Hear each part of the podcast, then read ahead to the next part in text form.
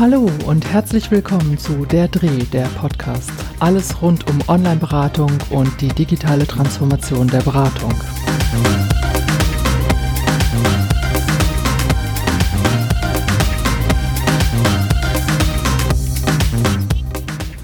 Es sind wirklich spannende Zeiten gerade. Ich bin hin und her gerissen zwischen Begeisterung und Euphorie, was passiert auf der einen Seite, und Sorge und Stirnrunzeln auf der anderen Seite, denn natürlich passiert auch gerade vieles in dem digitalen und der sozialen Arbeit, wo man sagen muss, Achtung, bitte ein bisschen auf die Bremse treten. Wir leben in Zeiten von Corona und ich sage das jetzt, weil dieser Podcast vielleicht ja auch irgendwann angehört werden wird, wenn Corona schon kein großes Thema mehr ist. Aber es passieren eben Dinge, die in der sozialen Arbeit und der Beratung und auch in der Therapielandschaft bis vor wenigen Wochen noch für unmöglich gehalten wurden. Plötzlich ist es möglich, dass zum Beispiel schwangeren Konfliktberatung nicht mehr in der Präsenz, sondern auch per Telefon und sogar per Video stattfinden kann. Das war vor zwei Wochen noch undenkbar. Jetzt ist es gerade der Regelbetrieb, weil es die einzige Möglichkeit ist, das Angebot aufrechtzuerhalten. Plötzlich setzen sich Beratungsstellen, die lange abwehrend gegenüber Online-Beratung argumentiert haben, mit der Frage auseinander, wie können wir denn jetzt für unsere Ratsuchenden ein adäquates Angebot machen. Viele steigen in die Videoberatung ein, was naheliegend ist, weil das Video natürlich doch noch näher am mündlichen Gespräch ist als zum Beispiel eine textbasierte Form von Online-Beratung. Und es stellen sich unheimlich viele Fragen. Fragen zum Thema, welche Software soll ich verwenden? Über welchen Kanal kann ich mit meinen Ratsuchenden eigentlich in Kontakt kommen? Wie implementiere ich das bei mir im Team? Welche fachlichen Qualifikationen brauchen meine Beraterinnen? Wie sieht es mit dem Datenschutz aus? Und so weiter und so fort. Ich habe in den letzten zwei Wochen einen unglaublichen Haufen von E-Mails mit diesen und ähnlichen Fragen beantwortet, die bei mir angelandet sind. Ich habe mit Kolleginnen und Kollegen aus unterschiedlichsten Arbeitsbereichen Handreichungen und Praxisempfehlungen formuliert. Ich werde all diese Dokumente auch hier in den Show Notes verlinken, sodass sie nachlesbar sind. Was mir wichtig ist mitzuteilen ist, es ist natürlich wichtig, dass wir jetzt Angebote machen. Denn unsere Ratsuchenden sitzen jetzt vielleicht sogar ganz alleine zu Hause in einer Art der Isolation, wo sie keinerlei Kontakte haben oder vielleicht nur innerfamiliäre Kontakte. Und auch gerade diese innerfamiliären Kontakte können ja auch jetzt gerade ein unglaublich hohes Explosionspotenzial mit sich bringen. Also das, was die Ratsuchenden sonst von uns bekommen, nämlich eine Struktur, eine Unterstützung, eine Begleitung, je nachdem in welcher Intensität, fällt gerade ja an vielen Stellen fast komplett weg. Und die Beratungsstellen reagieren natürlich darauf, was wichtig ist und richtig ist. Und die Frage ist aber, wie reagieren und was ist jetzt wirklich vertretbar und wo muss man auch sagen, auch in der Krise gelten Regeln. Ein wichtiges Thema ist natürlich der Datenschutz. Auch in der Krise gilt, Datenschutz ist wichtig. Und gerade jetzt vielleicht, wenn viele andere Themen aufgeweicht werden und wir Dinge erleben, die auch ja unsere persönlichen Freiheiten vielleicht in gewisser Weise zumindest ähm, in Frage stellen oder an deren Grundfesten ein wenig gerüttelt wird, aus guten oder aus schlechten Gründen, das möchte ich jetzt einfach mal dahingestellt lassen. Es gilt trotzdem die Vertraulichkeit des Wortes. Und gerade wir als ja, die Profession, die besonders da ist für die Menschen, müssen dafür sorgen, dass diese Menschen weiterhin geschützt bleiben. Das heißt, ich kann nicht einfach eine Online-Beratung über ein normales Mail-Programm machen, wo eben keine Verschlüsselung vorliegt. Ich kann nicht ein Videogespräch über irgendeine Software machen, die eben auch eben keinen verschlüsselten Übertragungsweg sicherstellt, sondern bei der ja meine Kommunikation im Zweifelsfall im dümmsten Fall öffentlich im Netz stattfindet und mitgehört, mitgelesen, mitgesehen werden kann. Also wir brauchen sichere Software. Dazu gibt es in den Handlungsempfehlungen einige Quellen und Hinweise. Da gibt es Anbieter, auch Anbieter, die teilweise ihre Software gerade kostenlos oder kostengünstiger zur Verfügung stellen und jetzt auch in der Krise den sozialen Einrichtungen unter die Arme greifen. Das andere Thema ist das Fachliche und die Qualifikation. Meine Sorge ist, dass jetzt der Eindruck entsteht, alle können plötzlich online beraten. Das ist nicht so und gerade in der textbasierten Beratung brauchen wir ganz besondere Kompetenzen, die in der Regel in umfangreichen Weiterbildungen vermittelt werden und das fällt jetzt gerade an vielen Stellen weg. Die Beratungsstellen, die schon lange Online-Beratung angeboten haben, die können natürlich jetzt in dieser Situation ein Angebot machen es wird teilweise aufgestockt, es wird teilweise Arbeitszeit anders verteilt, dass die, die bislang vielleicht in der Woche wenige Stunden für die Online-Beratung zur Verfügung gestellt haben, da jetzt ihre volle Arbeitskraft reinstecken. Und natürlich kann man auch intern die Leute qualifizieren und weiterbilden, das ist wichtig und das hoffentlich passiert das auch an vielen Stellen. aber ich rate davon ab, dass jetzt der Eindruck entsteht, Online-Beratung geht einfach so. Denn ich sehe auch ein anderes Problem, nämlich dass diejenigen, die aus der Not heraus jetzt mit einem Online-Beratungsangebot starten, irgendwie resigniert in einigen Wochen sein werden, weil sie feststellen, das funktioniert ja irgendwie gar nicht. Mein Ratsuchender antwortet mir ja gar nicht oder es kommen ja gar keine Anfragen bei uns rein.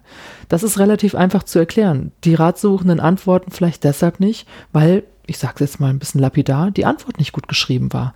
Ich muss in der Online-Beratung bestimmte Regeln kennen und bestimmte Methoden kennen, um überhaupt eine gute Beratung anbieten zu können. Und insofern diese Aspekte wie einfach drauf losberaten und jetzt, weil ich ein Online-Beratungstool vielleicht zur Verfügung habe, das einen sicheren Übertragungsweg bedeutet, heißt noch lange nicht, dass ich wirklich gut online beraten kann. Genauso ist es ja auch in der Face-to-Face-Beratung.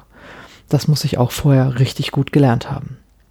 Und das nächste Thema ist natürlich das Thema Telefonberatung. Viele greifen jetzt zum Telefonhörer, was auch gut und richtig ist. Aber auch da, telefonische Beratung ist anders als Face-to-Face-Beratung, ist anders als Online-Beratung. Auch da brauche ich besondere Kompetenzen. Und da gibt es natürlich einige, die das unheimlich gut können und auch ihr Wissen da teilen. Auch da wird in dem einen Paper, was ich hier verlinken werde, einiges an Ideen und Hinweisen gegeben. Es gibt aber auch noch weitere Möglichkeiten, mit Ratsuchenden in Kontakt zu bleiben. Denn was wir nicht außer Acht lassen dürfen, ist, dass gerade eine digital vermittelte Form von Kommunikation, sei es über ein Video, sei es über einen Text, für manche Ratsuchende überhaupt nicht in Frage kommt. Die sind überfordert davon, die können es vielleicht technisch bei sich nicht umsetzen oder die können auch diese Art der Kommunikation nicht wirklich gut für sich realisieren. Und das merken ja auch die Beraterinnen und Berater auf der anderen Seite. Ich habe eben keine Unmittelbarkeit. Ich nehme nur einen gewissen Ausschnitt wahr, der eben von der Kamera gezeigt wird und ich höre auch nur das, was das Mikrofon aufzeichnet. Also insofern, wir dürfen nicht die Menschen vergessen, die jetzt gerade zu Hause sind, Hilfe und Unterstützung brauchen, aber eben nicht über die digitalen Kanäle zu uns kommen, zumindest nicht über die digitalen Wege, die eine Form der Kommunikation mit sich bringen. Vielleicht aber sind andere Varianten für diese Personen interessant, die sich eben auch im Netz abspielen. Sei es, dass ich mir überlege, ob jetzt ein Instagram-Account für meine Beratungsstelle relevant sein könnte. Es gibt wunderbare Beispiele, die größeren Träger von Beratungsangeboten haben im Internet auf Instagram unterschiedlichste Angebote. Da kann man einfach sich ein bisschen mal umgucken und schauen, was machen andere, wie machen es andere. Aber es gibt tolle Beispiele, wo einfach tägliche Impulse gepostet werden mit einem aussagekräftigen Bild. Dafür gibt es kostenlose Bilddatenbanken. Also man muss gar nicht alles können und alles selber produzieren. Man kann sich Anregungen auch von anderen holen. Man kann Inhalte miteinander teilen und ich erlebe es auch da gerade, dass es einen großen Zusammenhalt gibt in der sozialen Szene, gemeinsam miteinander die Dinge voranzutreiben und gemeinsam den Menschen Unterstützung und Hilfe anzubieten. Also vielleicht ist es eine Möglichkeit, über Instagram Angebote zu machen. Da geht es dann nicht um eine dialogische Beratungskommunikation. Das sollte auch gerade über einen Kanal wie Instagram auf gar keinen Fall stattfinden, weil auch da das Thema Datensicherheit und Verschwiegenheit natürlich nicht gewährleistet wäre. Aber ich kann darüber Angebote machen, ich kann informieren, ich kann in Kontakt bleiben, ich kann einfach Menschen das Gefühl vermitteln, wir sind weiter für euch da. Und das machen auch viele, indem sie genau das auch schreiben. Das ist eine Möglichkeit. Eine andere Möglichkeit ist das, was ich gerade mache, einen Podcast aufnehmen. Das muss ich gar nicht mit einer unglaublich großartigen Software und Hardware machen. Ich kann das in Zeiten der Krise, glaube ich, wird es einem jeder verzeihen, auch mit einfachen Mitteln machen. Ich kann Audios aufzeichnen, diese auf meiner Webseite hochladen, als MP3 zur Verfügung stellen, mit kurzen Impulsen, mit kurzen Anregungen mit Möglichkeiten, den Menschen Informationen zu geben. Das kann man machen. Man muss natürlich ein bisschen technikaffin sein. Man muss auch ein bisschen Spaß und Freude am Sprechen haben. Aber ich glaube, da gibt es sicherlich genug Leute, die das auch können und wollen. Eine andere Variante ist einfach, das Internet zu nutzen und zum Beispiel auf Videovarianten umzusteigen. Sprich nicht Videoberatung anzubieten, sondern einen YouTube-Kanal zu starten und dort Inhalte zu produzieren, kurze Videos aufzunehmen. Das muss auch wiederum nicht wahnsinnig professionell gestalten. Ein gutes Handy, ein gutes Smartphone mit einer guten Kamera macht da schon sehr, sehr gute Aufnahmen. Wenn es einem gelingt, das dann auch noch wackelfrei zu machen, weil man die Kamera auf ein Stativ stellt, kann man wirklich gute Sachen produzieren. Das müssen keine langen Filme sein, das können zwei, drei Minuten sein mit Anregungen, mit Unterstützung, mit Übungen, mit was auch immer in meinem Arbeitsbereich interessant ist und den Menschen Unterstützung anbieten kann. Eine andere Möglichkeit, was wir tun können, ist bloggen. Einen Blog starten und auch darüber Inhalte publizieren. Einfach um tagesaktuell etwas anzubieten. Normalerweise bietet die Homepage der Einrichtung das nicht an. Normalerweise ist das eher statisch, was wir da finden. Es gibt vielleicht einen Bereich Aktuelles, wo mal Veranstaltungen angekündigt werden, aber das war es dann auch schon. Also auch da kann ich jetzt Angebote machen, indem ich schreibend den Menschen etwas zur Verfügung stelle, indem ich tolle, interessante Links teile, indem ich Informationen teile, die jetzt vielleicht sich auch gerade um das Thema Corona und ähnliches drehen und wo ich wirklich seriöse Meldungen und seriöse Nachrichten teile. Quellen dafür sind ja, glaube ich, bekannt. Und das ist aber vielleicht wichtig, gerade meinen Ratsuchenden zur Verfügung zu stellen, weil diese vielleicht diese Quellen nicht immer kennen und mit Missinformationen vielleicht dann auch sich beschäftigen müssen. Ich bin also auf der einen Seite begeistert über das, was passiert und erfreut darüber, dass jetzt erkannt wird, dass auch die soziale Arbeit im digitalen einiges leisten kann. Und gleichzeitig, wie gesagt, möchte ich davor warnen, zu denken, man könnte einfach alles so machen.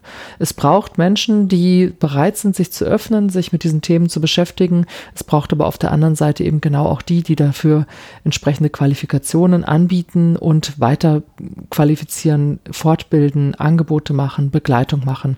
Es braucht braucht also Supervisorinnen und Supervisoren, die ihr Angebot auch im Digitalen anbieten können und dort jetzt Unterstützung und Begleitung anbieten können. Es braucht Fortbildnerinnen und Fortbilder, die entsprechende Angebote zum Beraten im Digitalen jetzt anbieten und dort auch Erste Hilfe leisten. Und das ist sozusagen auch der Part, wo ich konform gehen kann. Ich kann natürlich jetzt nicht in kürzester Zeit alle Leute mit einer unglaublich breiten Weiterbildung weiter qualifizieren und weiterbilden, wie es eigentlich aber der Anspruch wäre. Insofern muss ich gucken, was geht jetzt als erste Hilfemaßnahme, was müssen die Menschen auf jeden Fall, die beratend tätig sind, können und verstehen. Und da geht es natürlich eben um ein paar Methodenkompetenzen, es geht aber eben auch um diese Technik-Datenschutzkompetenzen. Und wenn ich selber für mich merke, das ist mir eine Nummer zu viel, das ist mir vielleicht auch zu riskant, dann würde ich auch eher darauf verzichten, denn dann machen wir nichts Gutes. Wir machen nur was Gutes, wenn wir wirklich sicher sind in dem, was wir tun. Und wenn wir unsicher sind, sollten wir lieber die Finger davon lassen und dann lieber nochmal reflektieren und überlegen, was kann kann ich wirklich gut, was kann ich dann auch anbieten und was gibt es für kreative Möglichkeiten, um mit meiner Klientel, mit meinen Ratsuchenden in Kontakt zu bleiben, ihnen was anzubieten.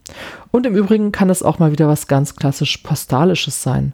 Es ist sicherlich denkbar in ganz bestimmten Bereichen, dass ich den Menschen auch was mit der Post zuschicke. Die funktioniert momentan auch übrigens noch ganz gut, sodass man gar nicht lange auf die Post warten muss.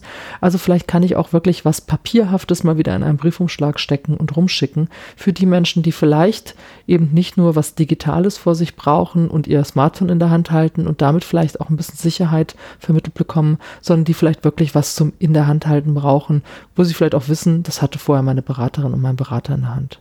Also auch da überlegen, was geht vielleicht in ganz anderen Settings als nur dem Internet und dem digitalen Setting, was können wir noch an Angeboten machen, die für Ratsuchende oder für Menschen, die unsere Unterstützung und Begleitung brauchen, jetzt relevant sein können. Ich glaube, in den nächsten Wochen wird sich da noch viel tun. Ich bin gespannt, wie es weitergeht. Und ich hoffe vor allen Dingen, dass wir alle aus dieser Situation jetzt etwas lernen, die, die wir auf der professionellen Seite sozusagen diese Angebote stehen. Und zwar, dass wir lernen, dass es notwendig ist, dass wir uns nicht nur, wenn ein Virus um die Ecke kommt, mit anderen Formen der Beratung beschäftigen, mit anderen Formen der Begleitung beschäftigen, die eben über das klassische Face-to-Face -face Gespräch und die klassische Präsenzberatung hinausgehen. Online-Beratung, digital vermittelte Beratung ist dabei nur ein Teil von vielen, aber es ist ein wichtiger Teil und das ist sicherlich etwas, womit wir uns auch nach der Krise weiter beschäftigen müssen. Ich hoffe also, dass es jetzt nicht einen kurzen Hype gibt und auch vielleicht die eine oder andere Ernüchterung, weil es eben nicht so läuft, wie man es dachte, sondern ich würde eigentlich mir wünschen und dazu ermutigen wollen, diese Situation jetzt zu nehmen, um zu reflektieren und zu schauen, was geht, was können wir, was brauchen unsere Ratsuchenden und auch mit diesen im Austausch zu sein. Sprich, wenn ich mit den Leuten telefoniere, sie auch zu fragen. Könnten Sie sich vorstellen, dass wir uns auch per Video treffen? Wollen Sie mir vielleicht schreiben? Einfach jetzt die Ratsuchenden zu fragen, was brauchen die und was wäre für sie unterstützend und selber eben auch Angebote zu entwickeln. Sei es als synchrone Angebote, als asynchrone Angebote, als digitale Angebote oder eben auch als analoge Angebote. Danke fürs Zuhören und bis zum nächsten Mal bei Der Dreh, der Podcast. Alles rund um Online-Beratung und digitale Transformation der Beratung.